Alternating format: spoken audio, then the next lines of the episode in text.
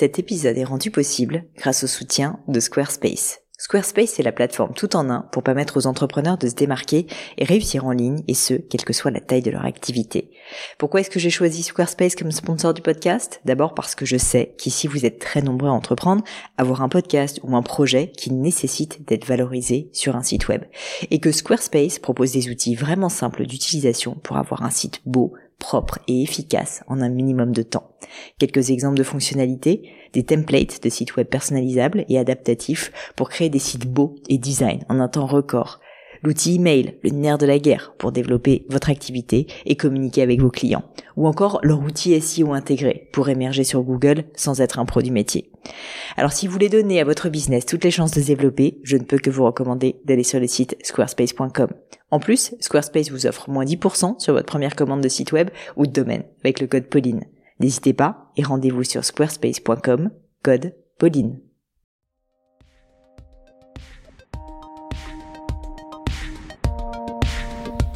Mes chers amis, bonjour, ici Pauline et bienvenue sur un nouvel épisode du podcast. Je suis enchantée d'être avec vous aujourd'hui pour accueillir sur le podcast Sophie Grégoire qui est dirigeante de la société de Gantry qui va bientôt fester ses 85 ans à Niel. Avant de vous parler un peu plus de Sophie, pour ceux qui ne connaîtraient pas encore l'histoire du podcast, eh bien vous le savez peut-être, avec ce podcast, j'essaye d'aller à la rencontre de personnalités toutes plus différentes, toutes plus étonnantes les unes que les autres, mais à chaque fois avec un trait commun, c'est qu'elles sont remarquables, à mes yeux en tout cas, et qu'elles ont la particularité d'être parmi les meilleures au monde dans leur domaine. Et vraiment, je vais chercher large, ça peut être des entrepreneurs comme Sophie, mais également des chercheurs, des scientifiques, des écrivains, des philosophes. Bref, j'aime la variété pour que collectivement, on essaye grâce à ces mentors virtuels de devenir la meilleure version de nous-mêmes. Si jamais vous aimez cet épisode, n'hésitez pas à aller faire un petit coucou à Sophie, je suis sûre qu'elle en sera ravie, elle est présente sur LinkedIn et bien sûr à aller suivre aussi Aniel, notamment sur Instagram. Ce que j'ai beaucoup aimé dans l'histoire de Sophie, c'est qu'elle respire à 1000% la spontanéité et le naturel. Sophie est une personne qui a quitté les études très tôt, alors qu'elle avait 18 ans, elle n'était pas faite pour ça, et puis a décidé avec sa maman de se consacrer à l'entreprise familiale, Aniel, donc une très belle marque de ganterie de luxe. Elle s'y dédie donc toute sa vie, concrètement, puisqu'elle va travailler euh, en commençant par mettre des gants dans des boîtes, comme elle le dit dans l'épisode, pour monter peu à peu les échelons, en fait, de, de, cette entreprise et enfin en devenir dirigeante. Mais ce qui est particulier, en plus, dans cette histoire, c'est qu'à un moment donné, Agnelle se fait vendre par euh, donc sa maman euh, à un grand groupe américain, Well Lamont. Et à ce moment-là, Sophie continue à travailler donc dans l'entreprise familiale, mais va au bout de deux ans décider de racheter Agnelle à son compte et donc de devenir bah, cette fois-ci propriétaire euh, de cette entreprise.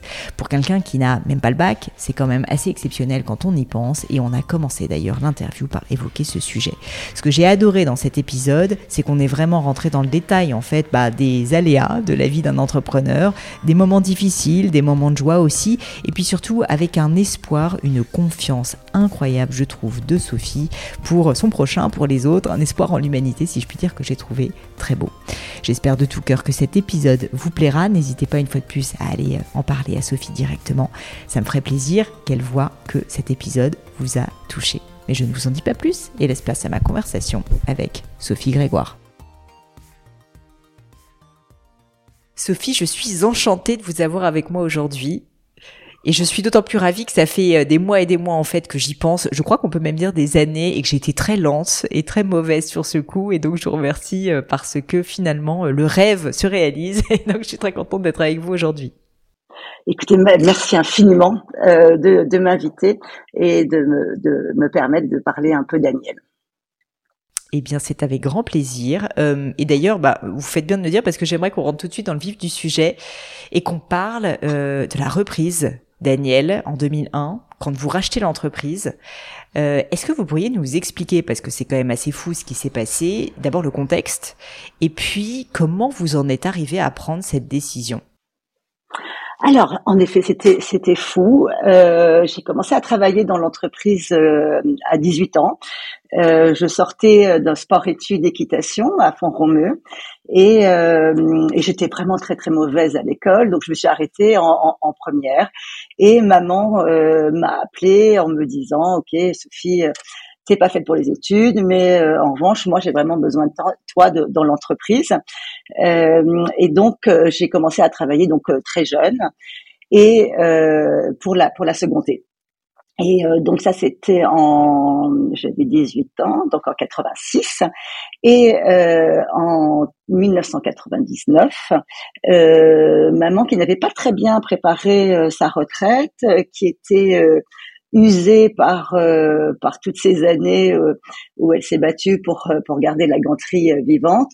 mon grand-père était encore vivant et donc l'opportunité de ce groupe américain qui voulait racheter la ganterie c'est est arrivée et vraiment mais très naturellement j'ai laissé faire, j'étais ravie pour pour elle. Mes enfants étaient petits, donc voilà, c'était euh, c'était formidable. Je savais qu'elle serait tranquille et que mon grand-père aussi, euh, financièrement. Et, euh, et donc, j'ai signé un contrat avec les Américains pour faire la, la, les deux ans euh, pour les accompagner. Et puis au bout d'un an et demi, euh, le patron est venu me voir en me disant bah, que lui avait été remercié et que donc il voulait, le groupe voulait se séparer d'Aniel.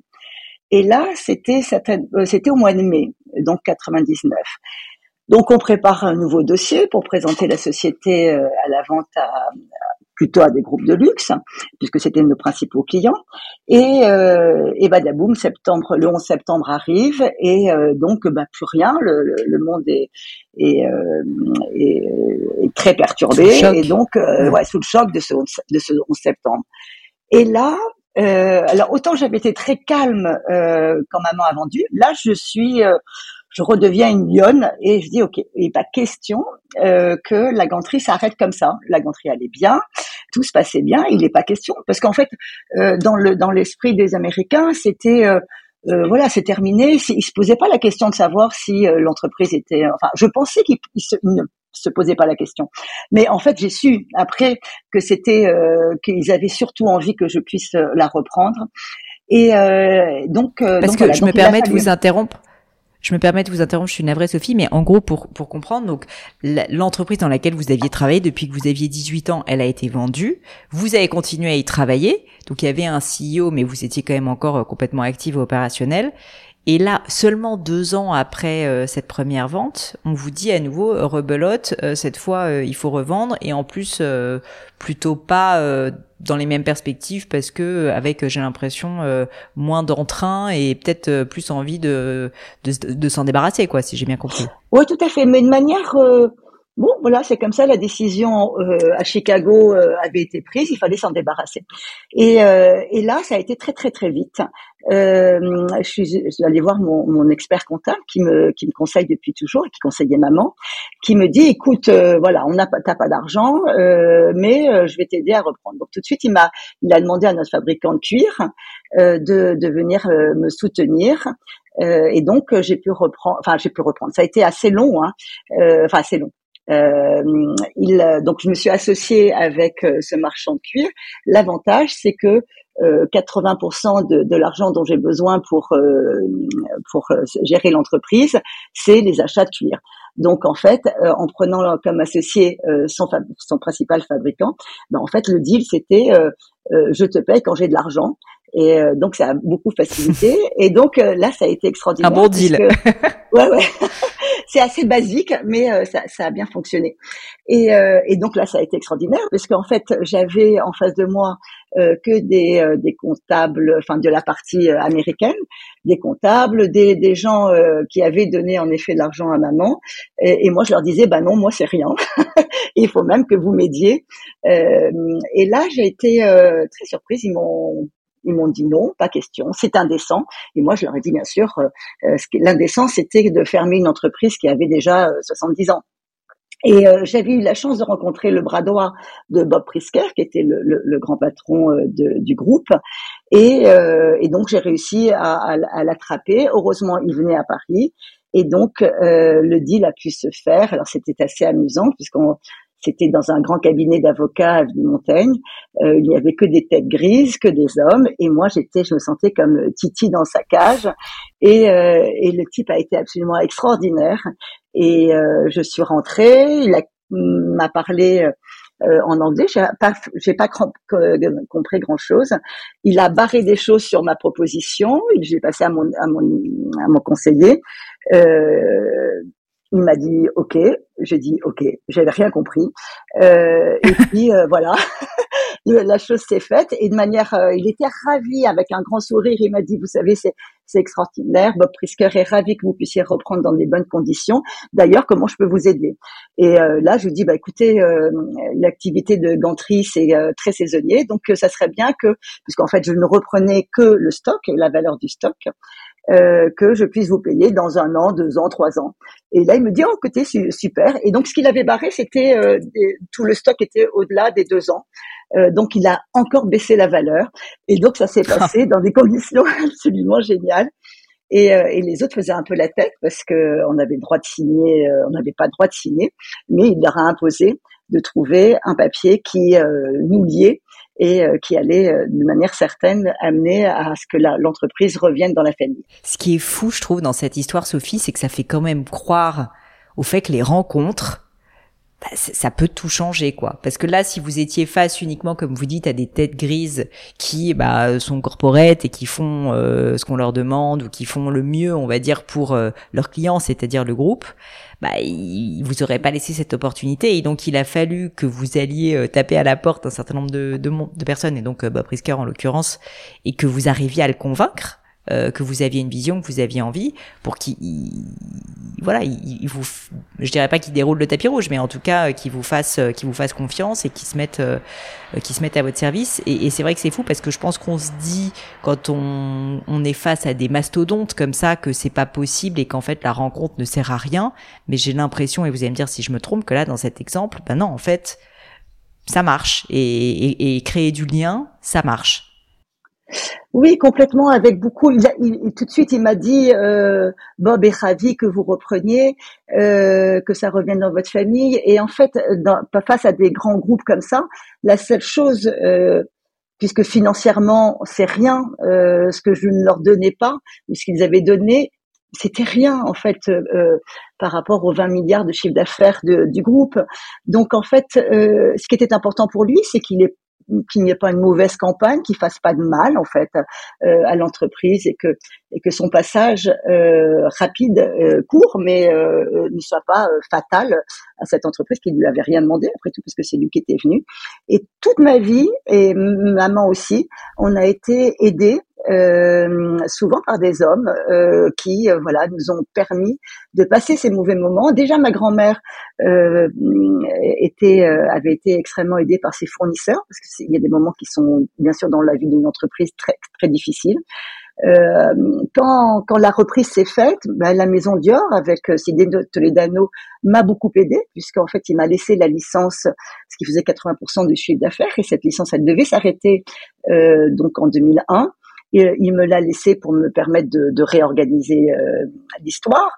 Euh, et mais ça a été que des, des rencontres, des, des, des soutiens, euh, parce que on est euh, on est très sincère, on est très authentique dans notre euh, bataille quotidienne pour garder l'entreprise. Et mais c'est plus large que ça. C'est aussi les, les, ouvriers, les artisans, les tout le monde.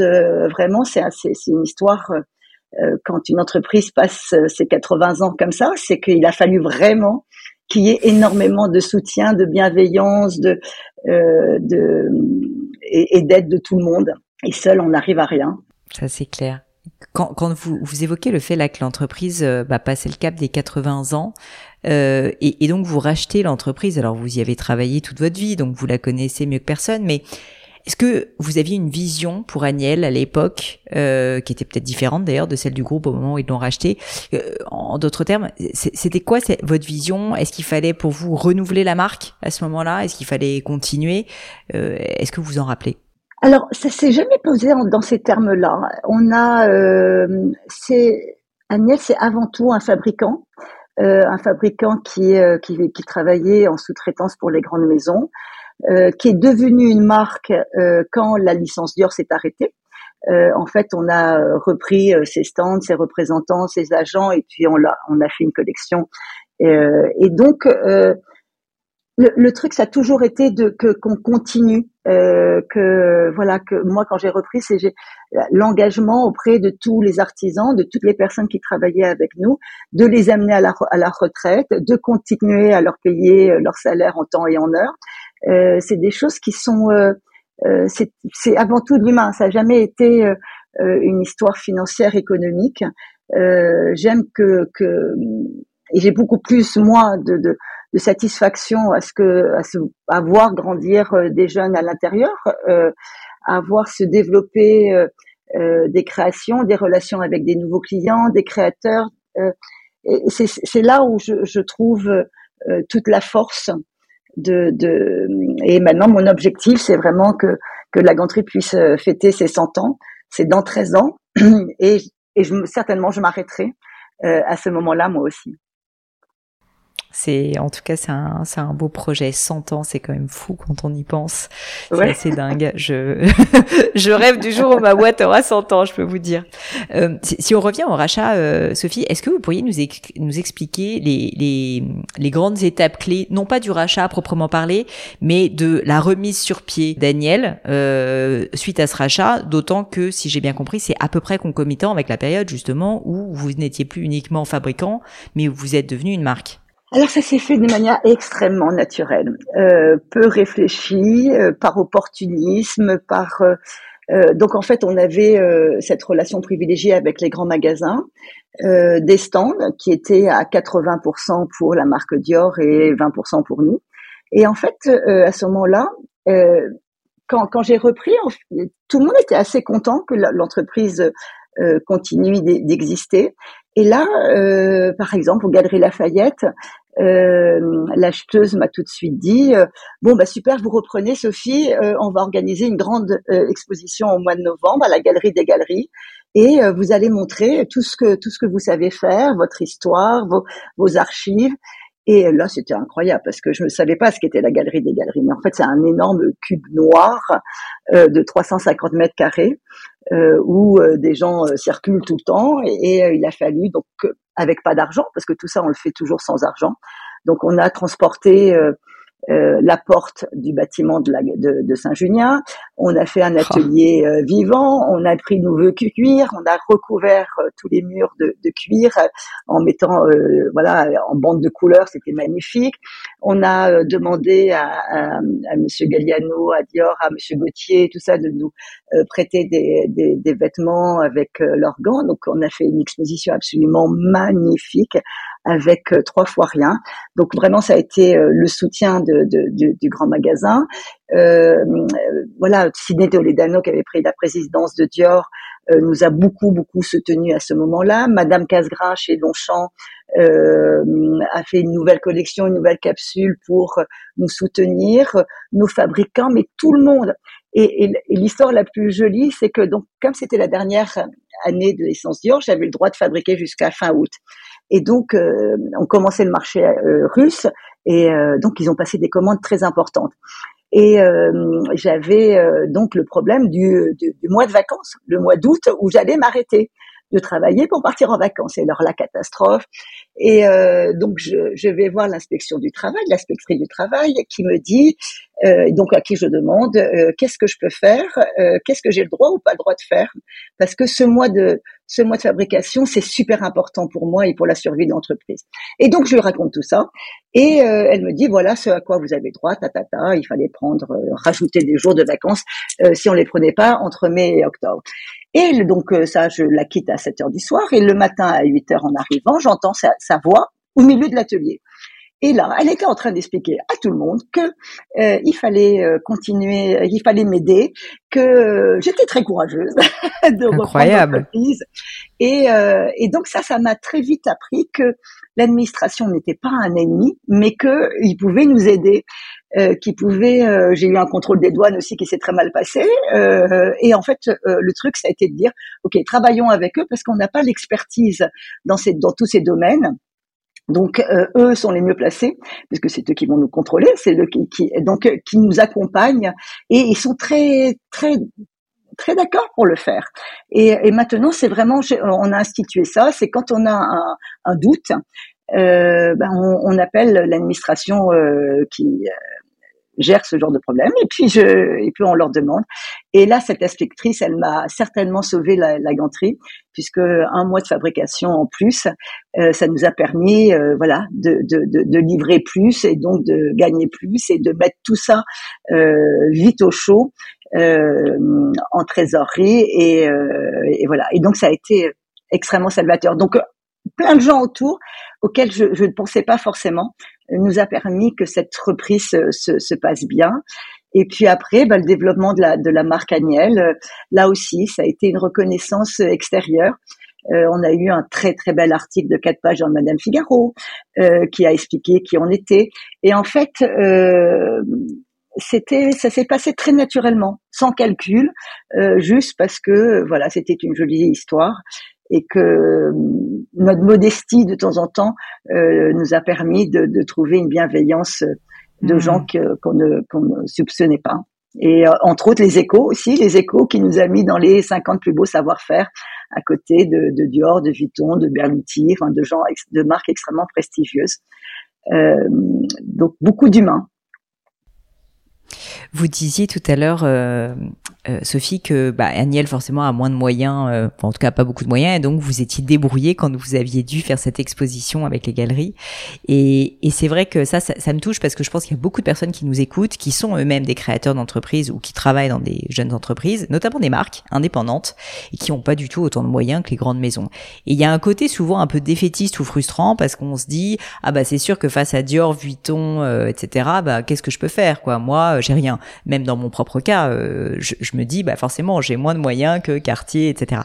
Et pourtant, bah, la preuve en est, vous arrivez quand même, avec trois fois rien, vous le disiez, à faire parfois des miracles. Je crois qu'on peut, on peut le dire comme ça.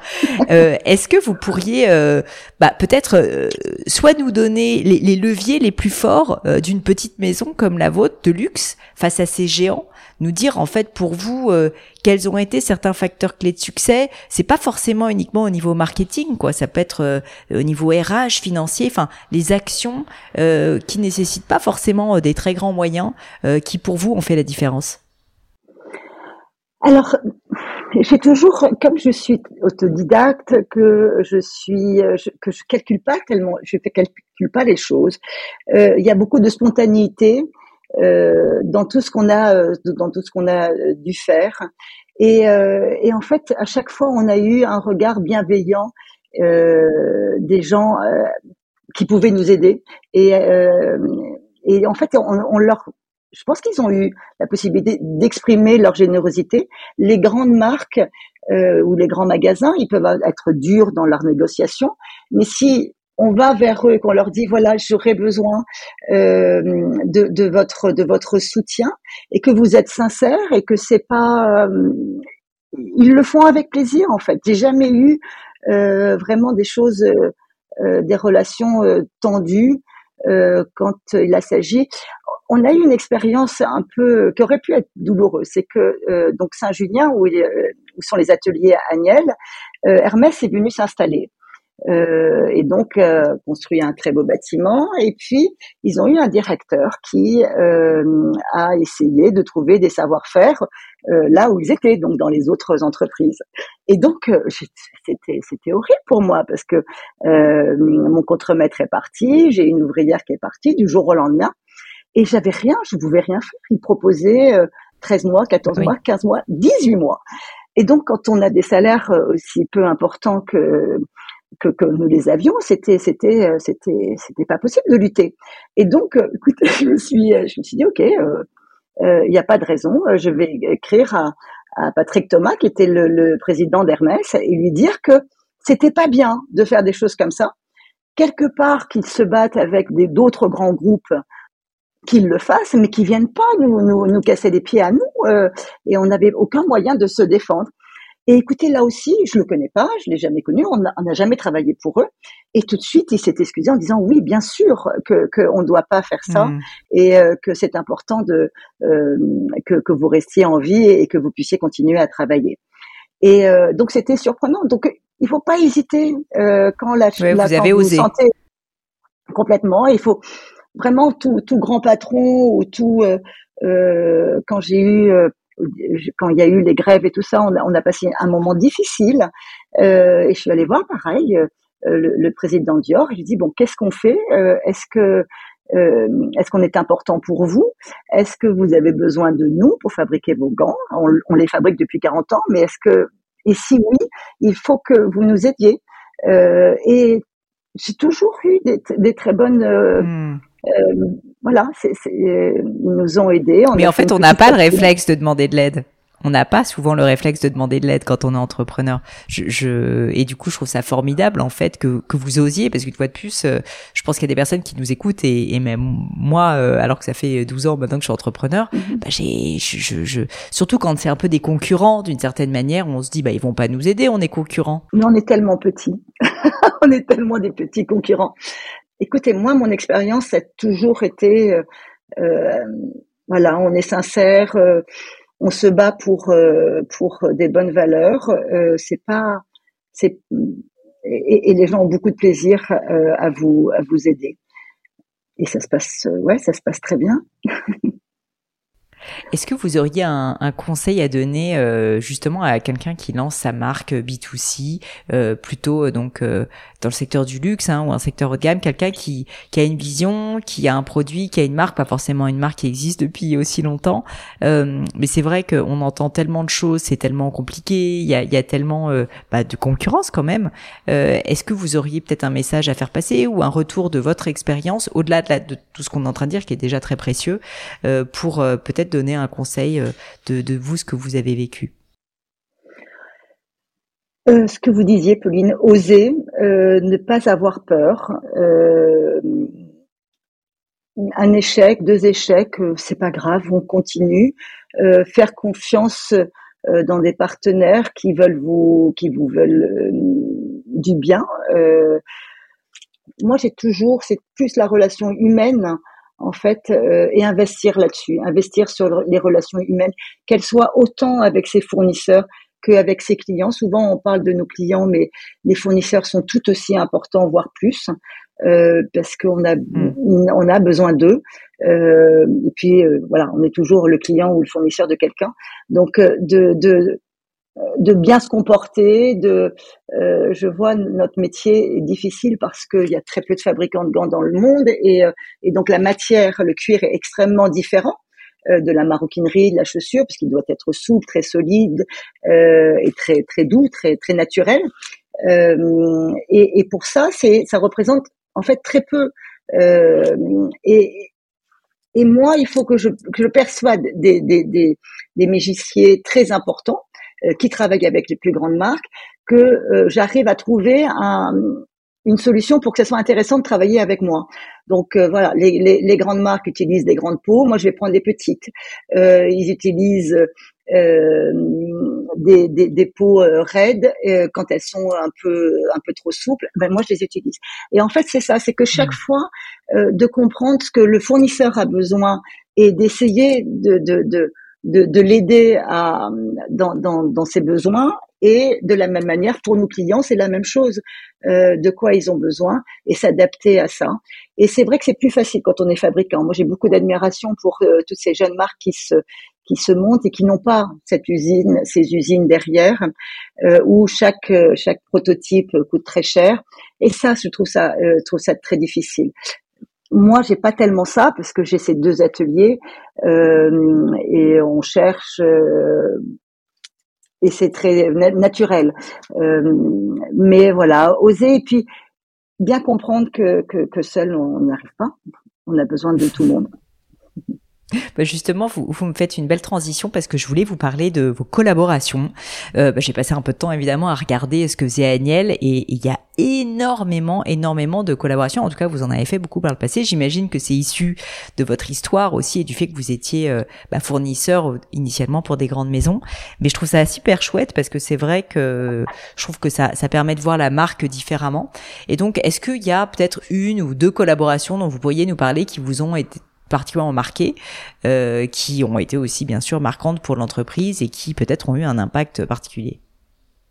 Alors la toute première collaboration, je devais avoir une vingtaine d'années, euh, maman m'a dit, euh, écoute, il y a un jeune créateur qui veut faire des gants, on va le voir. Et donc je, vais le voir. Et en fait c'était Monsieur Alaya. Et c'était mon premier créateur et ça a été formidable parce que il avait énormément de respect pour ses fournisseurs et euh, il a été très indulgent parce que j'y connaissais pas grand chose. Et on a créé, alors là c'est la chance, on a créé ensemble euh, le gant qui, euh, qui c'était le premier produit qu'il faisait euh, avec tous les œillets. Et, euh, il m'a donné confiance dans la création, il m'a donné confiance dans le et jusqu'à la fin, il a été très proche de ses fournisseurs et ça c'était euh, c'était une, une, expérience formidable. Et dernièrement, alors il y a dernièrement, il y a peut-être 7-8 ans, euh, on a collaboré avec Jean-Charles de Castelbajac et c'est parti euh, d'un petit, vous savez, à Paris, il dessine à la craie des petits anges euh, sur les murs. Et, euh, et, donc on a fait une photo avec ce petit ange et puis deux gants comme ça qui tenaient la tête de l'ange avec plein de motifs. Et, et en fait, Jean-Charles nous, nous, suivait et il, il, écrit Agnel fait des gants comme on, écrit des poèmes. Et donc j'ai trouvé ça tellement joli. Et donc je, j'ai dit bah merci Jean-Charles et je l'avais connu euh, a il y a 20 ans. Et, euh, et, donc, je suis allée le voir et euh, il a commencé à... On est venu avec un, un, gant à plat, donc un gant blanc à plat. Et, euh, et en fait, pour lui, c'était comme une feuille blanche. Et il a commencé à prendre ses stylos et dessiner le, le, le visage d'une femme. Et puis voilà, et, et, moi ça m'amusait beaucoup. Donc on a fait une paire de gants avec ce visage de femme et c'est devenu un, un, un modèle l'autre mois euh, qui est devenu tout à fait iconique aussi. Et, et c'est très léger et c'est très c'est très joyeux. Et c'est ma vraiment ma parenthèse enchantée de, créer, de, de, de travailler. Je travaille beaucoup avec l'IFM ou avec la Cambre euh, parce que d'avoir la vision de ces des jeunes créateurs des jeunes stylistes euh, c'est comment ils vont voir comment ils voient les gants comment ils ils, euh, ils interprètent c'est passionnant. Et là aussi c'est parce qu'on est fabricant euh, qu'on peut le faire rapidement en tout cas on a accompagné Marine Serre euh, et on s'est rendu, on vient de se rendre compte que euh, le Grand Prix de l'Andam qui a été remis euh, il y a quelques jours à Louis Gabriel Nucci, donc avait, qui avait dessiné notre collection il y a trois ans. sur les, le palmarès des dix dernières années, on a travaillé avec huit créateurs de ces dix dernières années. Alors, avec Anthony Lacarello, qui a pris la direction artistique de, de Saint-Laurent. Enfin voilà, tous ces jeunes qui ont et donc chaque fois qu'ils me, qu me demandent, je suis ravie. Euh, ils, ils, deviendront connus ou pas, mais euh, mais peu importe. Je suis très très, très contente qu'ils nous connaissent, qu'ils aient envie de fabriquer, des, de faire des gants avec nous. Et peu importe que ça nous coûte. Euh, et donc je les aide aussi. On a une boutique à Paris qui est euh, rue du Faux, donc euh, à côté de la rue Saint-Honoré. Cette boutique, je l'utilise que euh, cinq mois par an. donc le reste du temps, je la prête. Euh, et donc, il y a c'est, c'est, c'est, c'est, ça doit rester, enfin, euh, joyeux et, et surtout pas tout ne doit pas être économique. Euh, ça, c'est mmh. vraiment super important.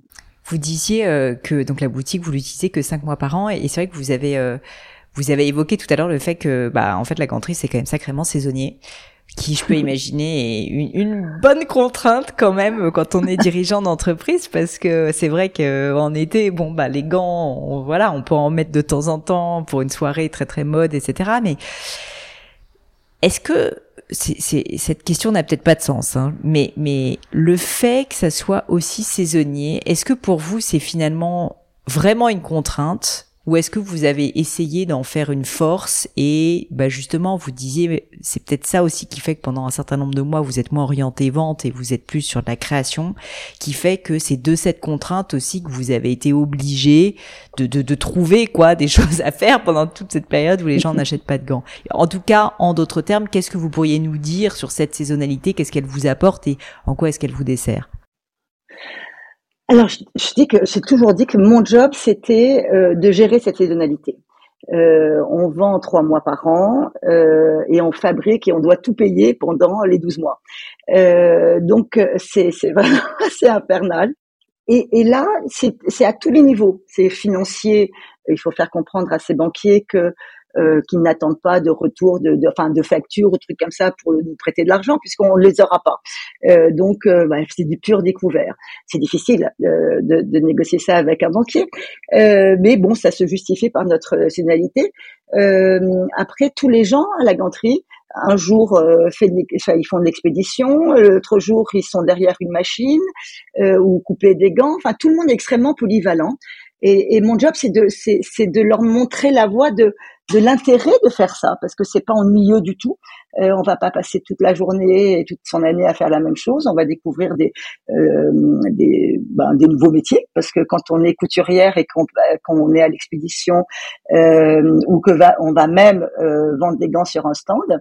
Euh, donc c'est très c'est très amusant au final et ça rend la vie euh, plus, euh, plus, plus enrichissante, plus joyeuse euh, que si on faisait toujours la même chose.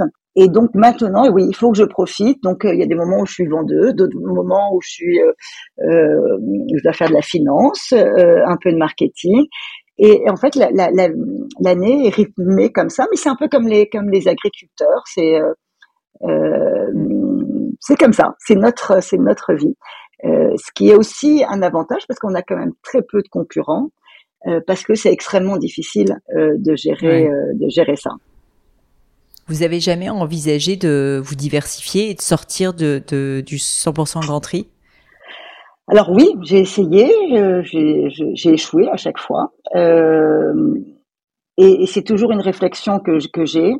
Euh, c'est pas évident parce que la chose la plus, enfin la plus facile, ce serait qu'on fasse des euh, des accessoires euh, en cuir et des sacs.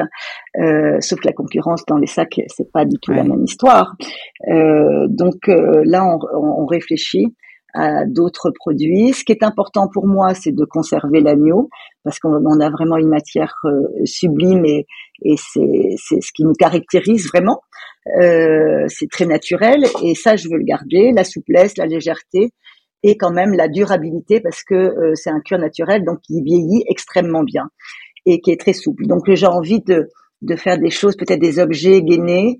Euh, et en tout cas, c'est une vraie réflexion et qui est euh, qui n'est pas qui n'est pas facile, qui n'est pas évidente, mais euh, c'est passionnant. Et, et, là aussi, je veux vraiment réussir à faire quelque chose euh, avant euh, avant d'arrêter de travailler. c'est vraiment avant les 100 ans de la marque. Ouais.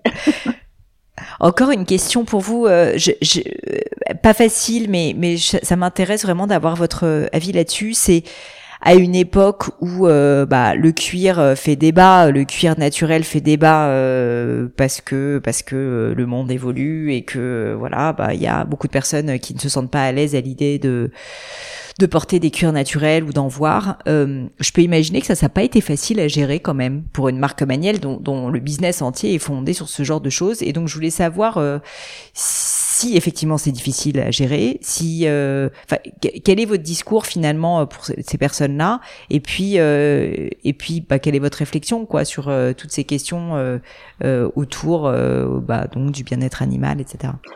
Alors, donc je vous ai dit au départ que j'avais fait un sport-études équitation. donc je suis, j'ai deux chiens, je suis extrêmement attachée au bien-être animal pour moi, le, le, le, vrai sujet, c'est euh, comment euh, on élève les animaux, comment, euh, enfin, comment leur vie va se passer. Euh, toutes les peaux qu'on utilise, c'est, euh, elles sont issues d'animaux qu'on élève pour leur viande et pas, pas, pas pour leur cuir. donc, j'ai arrêté depuis longtemps le bison, le crocodile, enfin toutes ces matières qui, enfin des animaux qu'on élevait que pour leur peau. Euh, ça, je suis euh, totalement contre. Euh, en revanche, le cuir vraiment reste un déchet. Le, le, premier déchet de l'humanité, puisque en fait l'homme préhistorique tuait des animaux pour se nourrir et réutilisait leur peau pour se vêtir. Donc, et, et c'est assez, c'est assez naturel. Donc, ce qui est important pour moi, c'est que vraiment la filière, euh, et elle le fait, euh, s'occupe de comment on les élève, comment on les transporte, même comment on les abat. Euh, dans la nature, le lion prend pas beaucoup de, de soins Et quand il mange une gazelle, il la croque et voilà. Donc ce qui est important, c'est vraiment quand ils sont en, vie et de faire très attention à ce qu'ils soient. Moi, j'ai toujours, on a toujours acheté nos, nos pots euh, uniquement en Europe, euh, en France quand ça, ça, a été possible, euh, pour euh, parce que parce que voilà, on, a quand même fait les choses plus correctement que des, des, des, des endroits où on n'a jamais, euh, puis on aura une affaire aussi. De, de donc c'est même si on voit des images atroces de temps en temps, en tout cas, la filière s'en occupe, euh, des nouvelles normes, enfin tout ça, c'est fait de manière assez sérieuse et, euh, et c'est une préoccupation pour, euh, pour tout le monde. Et vous avez subi euh, à un moment donné des attaques sur le sujet ou pas tellement en réalité? Non, pas tellement. Euh, c'est surtout la fourrure hein, qui a qui a hmm. euh, qui a vraiment subi des, des, des attaques. Euh, le cuir, euh, pas tellement. Bon, faut dire que euh, je, je, connais peu de personnes qui ne portent pas un objet en cuir ou qui ont strictement euh, zéro objet en cuir. Ouais, c'est difficile et c'est une matière magnifique et qui est durable. On utilise enfin des déchets et c'est durable. Donc, euh, mmh. si après en amont on fait les choses correctement, euh, ça peut être pas mal. Moi, j'ai du mal avec le plastique. J'ai du mal euh, avec euh, une matière synthétique. Ça n'est que euh, que du pétrole, que du plastique. Donc, c'est c'est c'est quand même, enfin, c'est pas chouette non plus. Alors que l'on consomme moins, euh, ça, euh, oui, je crois que c'est vraiment une tendance. Euh, il faut qu'on aille là-dedans. nous, on a toujours essayé de rendre durables nos produits. On a toujours réparé, on a toujours changé les doublures. Tout ça, on l'a toujours, on l'a toujours fait parce que c'est très naturel pour nous et de rendre durables nos produits. Euh, c'est vraiment une, enfin voilà, en tant que fabricant, c'est vraiment quelque chose de très important pour nous et on l'a toujours fait. Bah, merci d'avoir répondu à ces questions. J'aimerais maintenant euh, faire une transition absolument euh, sans transition justement et, et, reparler de votre enfance parce qu'un point qui m'a intéressé et je l'avais lu, c'est qu'effectivement, bah, vous disiez que vous aviez arrêté les études très jeune et qu'ensuite vous étiez consacré à un sport-études et pour autant vous êtes devenu dirigeante d'entreprise et je pense qu'il y a plein de personnes qui se disent mais c'est pas possible si on n'a pas fait on peut pas diriger une entreprise, etc. Donc vous êtes l'exemple même que ça n'est pas le cas. Euh, Est-ce que vous pourriez nous dire, revenir à cette période-là aussi, peut-être pour des parents qui nous écoutent, et nous dire ce moment où la décision a été prise d'arrêter les études, euh, Est-ce que vous pourriez nous en parler euh, et nous peut-être, je sais pas, nous donner des conseils sur euh, si bah, votre fille était dans cette disposition, qu'est-ce que vous feriez? Parce que je pense qu'il y a effectivement plein de personnes qui nous écoutent, qui peuvent avoir un enfant qui est pas très doué à l'école, et pour autant ça veut pas dire que sa vie va être un échec, au contraire. Mais c'est vrai que parfois on peut manquer de perspective quand on est un parent et qu'on a envie de du mieux pour ses enfants. Donc j'étais en troisième et seconde, donc en sport-études à Font-Romeu équitation. Et c'était assez difficile pour, pour moi parce que, enfin, comme tous les autres cavaliers, c'est qu'on avait un cheval et on rentrait jamais à la maison. Et Font-Romeu, euh, il y a de la neige, il fait froid. Enfin, c'était des conditions un petit peu difficiles. Et la deuxième année de pension euh, a été euh, très difficile. Ça s'est mal passé et en plein milieu d'année, je, je, je, je, voulais partir et normalement mes parents m'ont dit bah non tu finis ton année, c'est important et tout ça. Et, et vraiment, j'ai toujours, je, je, je, je, voulais pas euh, qu'on me fasse autant de mal parce que ça se passait pas bien avec euh, des, des, gens autour de moi. Et, euh, et donc, je suis pas très fière, hein, mais j'ai inventé un peu une appendicite, une douleur effroyable au ventre pour partir de cet endroit. Et donc, dans la nuit, une ambulance m'a transportée à Limoges où je me suis fait opérer de cette appendicite. Et, et c'était ce qui était que vous n'aviez pas que je n'avais pas. Et là, euh, et là, ça a été formidable euh, parce que euh, ben, mes parents ont compris à quel point cette période avait été douloureuse pour moi et très naturellement, ils m'ont dit, enfin voilà, c'était, ils m'ont laissé faire. après, je suis partie à Paris, j'ai fait une année, et, donc ma première à Neuilly, et là, c'était un autre sujet parce que j'étais pas, je venais de, de, de, de Foromeux, donc un peu sportif, rustique, et je me suis retrouvée avec mon cheval à, l'étrier à Neuilly. Et là, j'avais pas du tout les codes et j'étais vraiment pas très à l'aise avec ça. Et puis, l'équitation n'est pas un sport de Parisien. C'est euh, euh donc euh, l'année n'a pas été très agréable et, et c'est fantastique parce que mes parents ne, donc j'ai voulu arrêter. Euh, l'école était douloureux, c'était vraiment douloureux pour moi. Et ils m'ont laissé faire, donc j'ai arrêté. Euh, et vous leur, avez dit, papa, maman, j'aimerais arrêter l'école, quoi. Oui, alors j'ai commencé par ne plus y aller. Euh, et puis après, l'évidence, l'évidence était là que, que c'était pas, c'était pas. Et ils ont été fantastiques. Et j'aurais aimé faire ça avec mes enfants. Et là, à aucun moment, ils m'ont dit, euh, Sophie, t'es nulle, tu vois rien, euh, tu t'es pas capable de t'accrocher, c'est un peu dur, mais tu devrais, machin. Pas du tout. Euh, mmh. Maman m'a dit, bon, écoute, euh, viens me rejoindre et euh, j'ai commencé comme ça à mettre des, des, gants dans des dans des pochettes euh, et c'était pas important, euh, c'était vraiment pas important. Et donc j'ai commencé, voilà, et j'ai appris sur le tas et, et, et après voilà, on fait des erreurs. mon je suis allée voir un client, je me souviens, un pro shop à Biarritz euh, pour lui vendre des gants de golf. Et la première question, c'était est-ce que vos prix sont hors taxe ou euh, avec la TVA J'en savais rien. et, vous euh, savez, je suis pas sûre qu'on apprenne trop ça à l'école non plus, entre nous. oui, certainement, je sais pas. je peux pas vous dire. mais en tout cas, euh, après, j'ai appris, j'ai appris par mimétisme. Euh, on avait déjà la chance de travailler avec des, des, des, des, des marques, des gens euh, euh extrêmement compétents, extrêmement à la pointe de, de, de, de, la mode, à la pointe de, de la gestion. Et en fait, par mimétisme, j'ai appris mon, mon métier comme ça et, et, ça. et ça se passe. Franchement, ça se passe.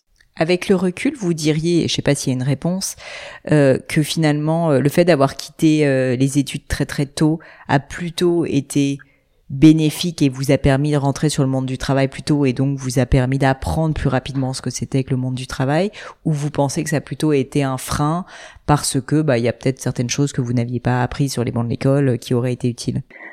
Alors, je pense que ça, ça a développé chez moi une grande capacité à chercher les réponses et à les trouver en fait euh, comme je les hmm. avais j'avais pas appris. Je savais que je ne savais rien. Euh, donc il fallait chercher les réponses euh, où elles étaient. Donc mon rapprochement avec l'administration quand il s'agit de, de, de gérer une grande confiance. Alors j'ai eu de la chance aussi hein, d'avoir un expert comptable extrêmement présent extrêmement bienveillant extrêmement euh, euh, voilà gentil euh, et donc il m'a appris euh, ce qu'était la gestion de l'entreprise avec des choses, des grands équilibres à respecter. mais voilà, c'est beaucoup, c'est que du bon sens en fait. Euh, c'est pas forcément très compliqué. Ce que hmm. je n'aurais pas, j'aurais pas été capable de faire, c'est faire rentrer un investisseur et dire ok, j'ai besoin de 2 millions de dollars et euh, avec ces 2 millions de dollars, je vais, euh, voilà mon plan, ma stratégie et euh, voilà où je vais aller et voilà comment je vais le faire. Ça, je ne suis pas capable de le faire. c'est beaucoup plus spontané. tout ce que j'ai pu, tout ce qu'on a pu faire, c'est, ça a été voilà, des choses spontanément qui sont arrivées et on essaie avec du bon sens et beaucoup de, de, de, de, volonté.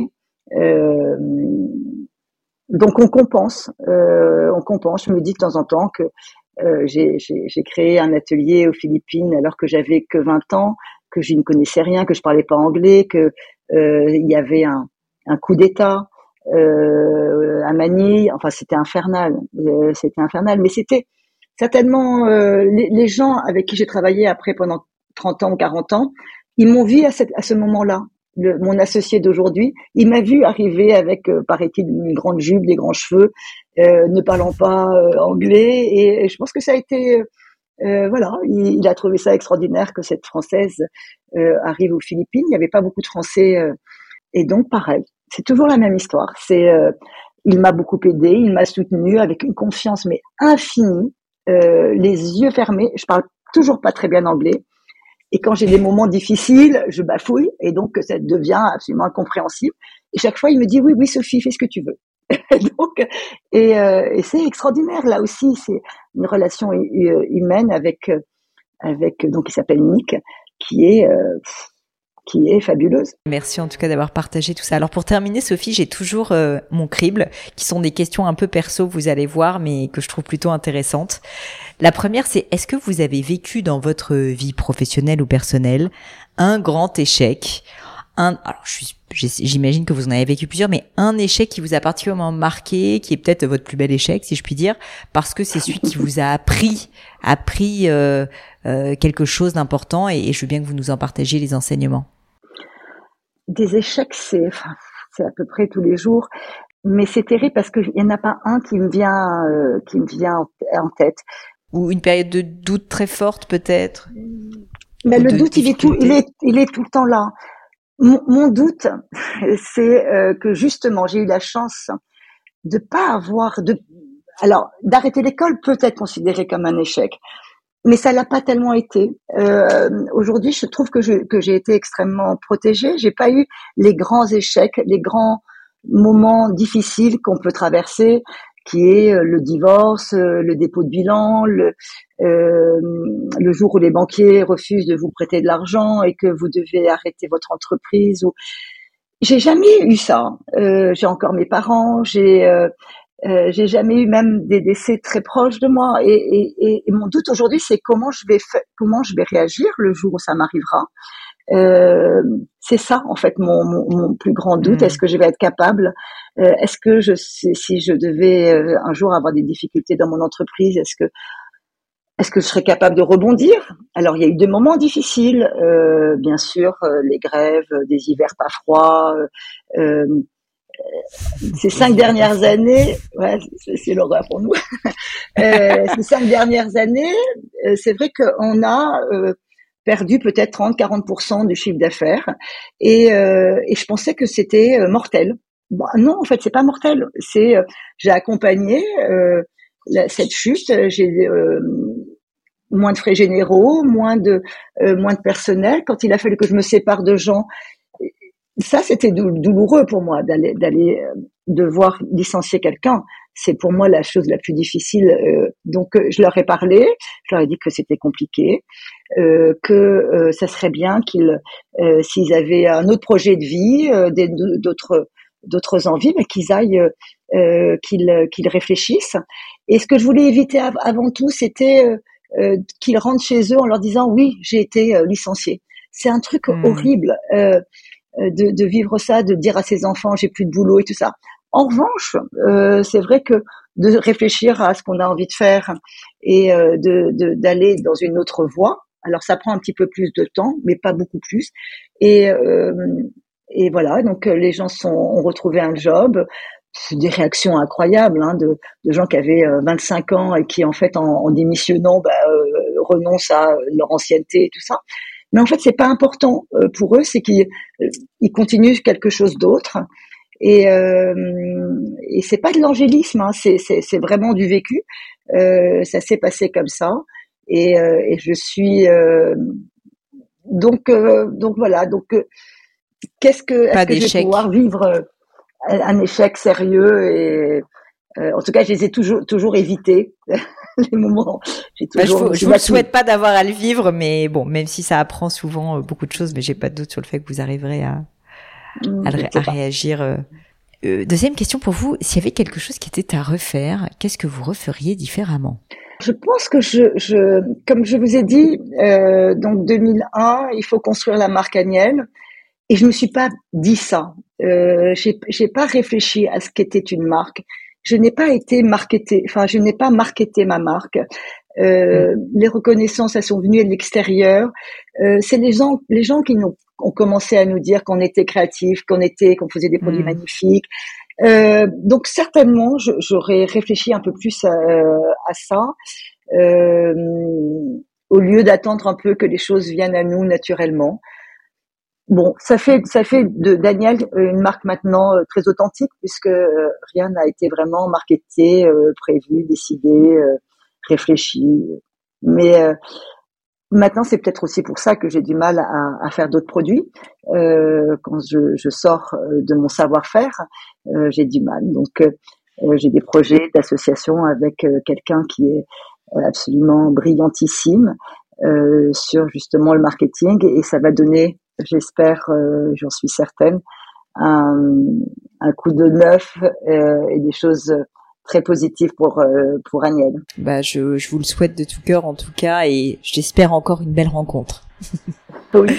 Encore une question pour vous. Qu'est-ce que vous trouvez beau? J'aime bien cette question parce que c'est évidemment soit beau au sens euh, propre, soit ça peut être beau, euh, une émotion, un mouvement, euh, quelqu'un, voilà, enfin métaphoriquement parlant, on va dire. Ce que je vous disais tout à l'heure, c'est les, les relations humaines, c'est d'un moment qui peut être dramatique, de l'adoucir, d'avoir en face de soi quelqu'un qui, ok, il y a une solution, il y a un avenir, il y a, d'éviter de faire du mal et que quand les deux personnes se rendent compte en même temps que ça y est, on a réussi à, à trouver une solution pour que euh, les choses se passent euh, en douceur. Euh, je crois que c'est ça qui me fait le plus plaisir dans dans ce dans, dans ma vie en général et dans ma vie professionnelle. C'est trouvé même avec un banquier euh, quand ça a commencé à être un peu un peu plus difficile où, où j'étais la première assez critique sur ce qu'on vivait et, et j'avais peur euh, de ce qu'on de ce qu'on pouvait euh, éventuellement euh, avoir comme difficulté. Et c'est un peu ma, euh, mes deux banquiers me disent mais non, mais Sophie, vous savez, votre votre entreprise, elle est solide, elle est, elle a, euh, elle est solide. Je dis mais ça veut dire quoi une entreprise solide? Donc financièrement, les fondamentaux sont là. Donc bon, bah, tant mieux, génial, merci. mais à l'opposé, quand ils commencent à, à à avoir euh, des doutes, euh, machin, et que moi, en revanche, je suis, euh, je suis assez, je me dis, voilà, on a un bon carnet de commandes, tout, normalement, il n'y a pas de problème. Là, en revanche, je suis assez, assez dur en disant, bon, si vous avez peur, c'est votre problème, c'est pas le mien. donc, c'est assez amusant, ce, ce, ce rapport-là. Bah, je vous remercie. Ouais, c'est c'est sûr que le, en plus ça change très rapidement. Je peux imaginer que les doutes peuvent s'installer, repartir. Euh, c'est les montagnes russes, comme on dit, euh, de l'entrepreneuriat. Oui, tout, tout, le temps, mais c'est comme ça en fait. Et, euh, faut pas s'inquiéter surtout. Et de temps en temps, je je je, je reprends les, les livres de, de Mike Horn quand il raconte ses aventures et que il se trouve dans dans des situations absolument atroces et qui raconte que bon non, écoutez, c'est pas grave, euh, il y a une solution, on va y arriver, il faut bien réfléchir et ça va repartir. Et machin, quand il dit, euh, il fait très froid, je perds, euh, mon, j'ai mon petit doigt qui a gelé, bon bah je vais le couper, mais ce qui est bien, c'est qu'il m'en reste neuf autres. bon voilà, mais mais c'est un peu ça, hein, c'est un peu ça. Voilà, il y a des difficultés. Bon, voilà, il y a, y a, aussi des solutions, il y a aussi savoir abandonner aussi. Il y a des, il y a pas toujours des solutions non plus, donc on mmh. abandonne assez, assez assez vite. Et je trouve qu'en ce moment, j'apprends beaucoup de, de, de, de, nos alternants. C'est vraiment une transition en ce moment qui est, qui est, très difficile euh, pour des vieilles entreprises comme nous, où euh, les gens sont là depuis 35 euh, ans. Donc forcément, tous les, tous, tous les changements euh, sont pas sont pas évidents parce qu'on on n'est clairement pas déjà on n'était pas natif internet mais on est encore moins de euh, ChatGPT et, et, des autres des autres choses. Et donc ces, ces alternants, ils arrivent, ils sont, ils sont drôles parce que ils se rendent pas compte à quel point ils sont, ils vont être précieux et ils vont nous apporter des choses et qu'on compte sur eux pour euh, nous initier à, à, à, ces nouvelles modes de consommation, à ces nouvelles modes de, communication. Et, euh, et j'adore ça. Et vraiment, j'adore ça. Parler, euh, parler avec eux, leur faire découvrir l'entreprise, c'est absolument, c'est un grand, grand bonheur en ce moment depuis quatre ans. Est-ce qu'il y a une maxime, une citation qui vous tient particulièrement à cœur, que vous aimez, peut-être que vous vous répétez, que vous pourriez partager avec nous Alors, je, l'ai noté parce que euh, voilà, que le succès ne se mesure pas seulement en termes financiers, mais aussi en termes d'impact positif que vous pouvez avoir sur le monde et euh, à votre euh, entourage. Donc le succès pas uniquement financier, que le succès n'est pas uniquement financier, mais sur les impacts positifs que vous allez avoir sur votre entourage et sur la nature, bien sûr. Euh, je crois qu'il faut vraiment sortir, sortir du tout financier, du tout économique. Hmm. Tout, tout n'est pas ça. Enfin, et on se rend compte à quel point euh, c'est le hamster qui tourne dans sa roue. Hein. Euh, c'est que le, le monde s'est trop emballé. Il faut faut calmer les choses. Il faut adoucir les choses. Euh, encore deux questions pour vous. Est-ce que vous avez un sujet sur lequel vous avez changé d'avis? Oh là là, je change dix fois d'avis euh, par jour. Euh, justement, l'importance du marketing. Pour moi, le marketing, c'était un truc qui, euh, qui où on pouvait mentir, où on pouvait et en fait, je me suis juste mmh. rendu compte qu'on n'était pas obligé de mentir, euh, qu'on pouvait juste parler de son produit euh, gentiment, honnêtement, en parlant aussi de, de, de ses défauts. enfin voilà, je crois que c'est euh, sur le marketing, c'est là où j'ai changé le, plus, le plus d'avis. Oui, vous aviez presque un a priori négatif sur le marketing parce que vous trouviez que s'il n'était pas sincère. en fait, en fait euh, alors que vous vous rendez compte que c'est juste euh, là pour valoriser, on peut être sincère et valoriser sa marque. Oui, oui, complètement. Oui, c'est c'est vraiment une croyance que j'ai eue pendant très longtemps. Hyper intéressant. Dernière question pour vous, est-ce qu'il y a un livre ou euh, un film ou une musique, enfin un objet un peu culturel qui vous a particulièrement marqué, qui peut-être euh, vous a transformé, vous a fait réfléchir, vous a changé? Vous pourriez nous parler, nous dire pourquoi Est-ce qu'il a été aussi important pour vous alors euh, justement, les, livres de Mike Horn, quand je vais pas bien, je, je lis et il me remonte le moral. Il dit ok, tout ça n'est pas insurmontable, on va y arriver, il faut y réfléchir, il faut y travailler très fort, il faut être euh, très obsédé. Enfin, il faut que le, le, sujet soit très obsédant pour euh, forcer un peu euh, la mmh. réflexion et les efforts qu'on va devoir faire, mais mais ça va bien se passer. Et, et là, en ce moment, le dernier livre de, de Laurent Alexandre, justement sur la société telle qu'elle sera certainement dans quelques années, euh, avec euh, ChatGPT et de pas en avoir peur, faire confiance dans les politiques euh, pour légiférer, pour encadrer tout ça, mais que ça va nous permettre de faire plus de choses plus rapidement. Et donc c'est un sujet qui me qui me fascine et qui, qui m'intéresse énormément. Concernant Mike Horn, il y a un de ses livres qui vous a particulièrement marqué, c'est L'attitude zéro, c'est ça non?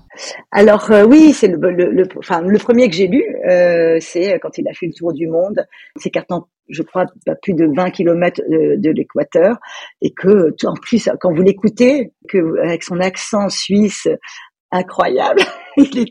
et euh, voilà, il faut qu'il traverse le Pacifique, qu'il traverse euh, l'Atlantique, qu'il n'ait jamais monté sur un bateau, qu'il a jamais navigué, et euh, il prend le, le, meilleur et le meilleur lui dit, je me souviens plus c'était Perron, lui dit les choses essentielles qu'il faut jamais perdre de vue. Ben voilà, il traverse et puis, enfin bon, c'est un truc de dingue. il y a une scène, je sais pas, si vous vous rappelez, dans la forêt vierge qui est quand même assez dingue où euh, il se fait complètement il doit quand il ah doit euh, hein. traverser l'Amazonie là oh là là ouais ouais non mais c'est incroyable dingue. ouais ouais et à la fois euh, j'écoutais une interview l'autre jour où il disait que je crois que sa femme a eu un cancer et que là il était euh, prêt à tout abandonner que c'était c'était insupportable pour lui de, de, de de perdre sa, de perdre sa femme qu'il aime et voilà et euh, donc c'est de, de, remettre au, au centre euh, l'essentiel mm. Sophie, un grand, grand merci pour votre temps. C'était passionnant. Alors, euh, si on veut vous retrouver, déjà, une évidence, on va s'abonner au compte Instagram Daniel. Oui. et, euh, et on vous et on vous suit euh, vous-même plus sur LinkedIn, je crois. Alors oui, un, petit peu, euh, de plus en plus en tout cas, et euh, euh, surtout c'est à travers les réseaux sociaux de Daniel que que l'on s'exprime le que je m'exprime le plus. Et pour euh, et pour euh, nous rappeler si jamais certaines personnes sont intéressées à l'idée de découvrir plus la marque, donc Daniel est présent en France en tout cas puisque c'est la majorité de l'audience donc dans cette boutique de la rue vous disiez c'est rue du Flot, c'est ça? C'est rue du Faux, la rue du Faux, qui est derrière la, la, rue Cambon. entre la Madeleine et la rue Saint-Honoré. Et après, dans les grands magasins, à partir du mois d'octobre, aux Galeries Lafayette, au Bon Marché et au printemps. Formidable. Ben, écoutez, ça sera, ça sera mis dans les notes de l'épisode. En tout cas, Sophie, je vous remercie mille fois pour votre temps. Je vous souhaite évidemment le meilleur pour la suite. Encore beaucoup de très belles rencontres, mais j'ai l'impression que ça, c'est pas un souhait à vous faire puisque ça arrive naturellement, comme vous l'avez dit, et que vous arrivez à les, à les susciter euh, avec énormément euh, de naturel. Oui. Merci infiniment, Merci. Merci à vous. Bye bye les amis, c'est la fin de cet épisode, mais avant de vous quitter, quelques détails en plus. D'abord pour toutes les infos sur le podcast et cet épisode, ça se passe sur paulinegno.com, vous aurez tout promis, juré. Aussi, si vous souhaitez me contacter pour me poser des questions, me proposer de nouveaux invités, eh bien n'hésitez pas à le faire directement sur LinkedIn, Instagram ou YouTube, je vous attends. Enfin, encore mille merci de m'avoir écouté jusqu'ici, j'espère de tout cœur que ça vous a plu et je vous dis à très vite pour un nouvel épisode.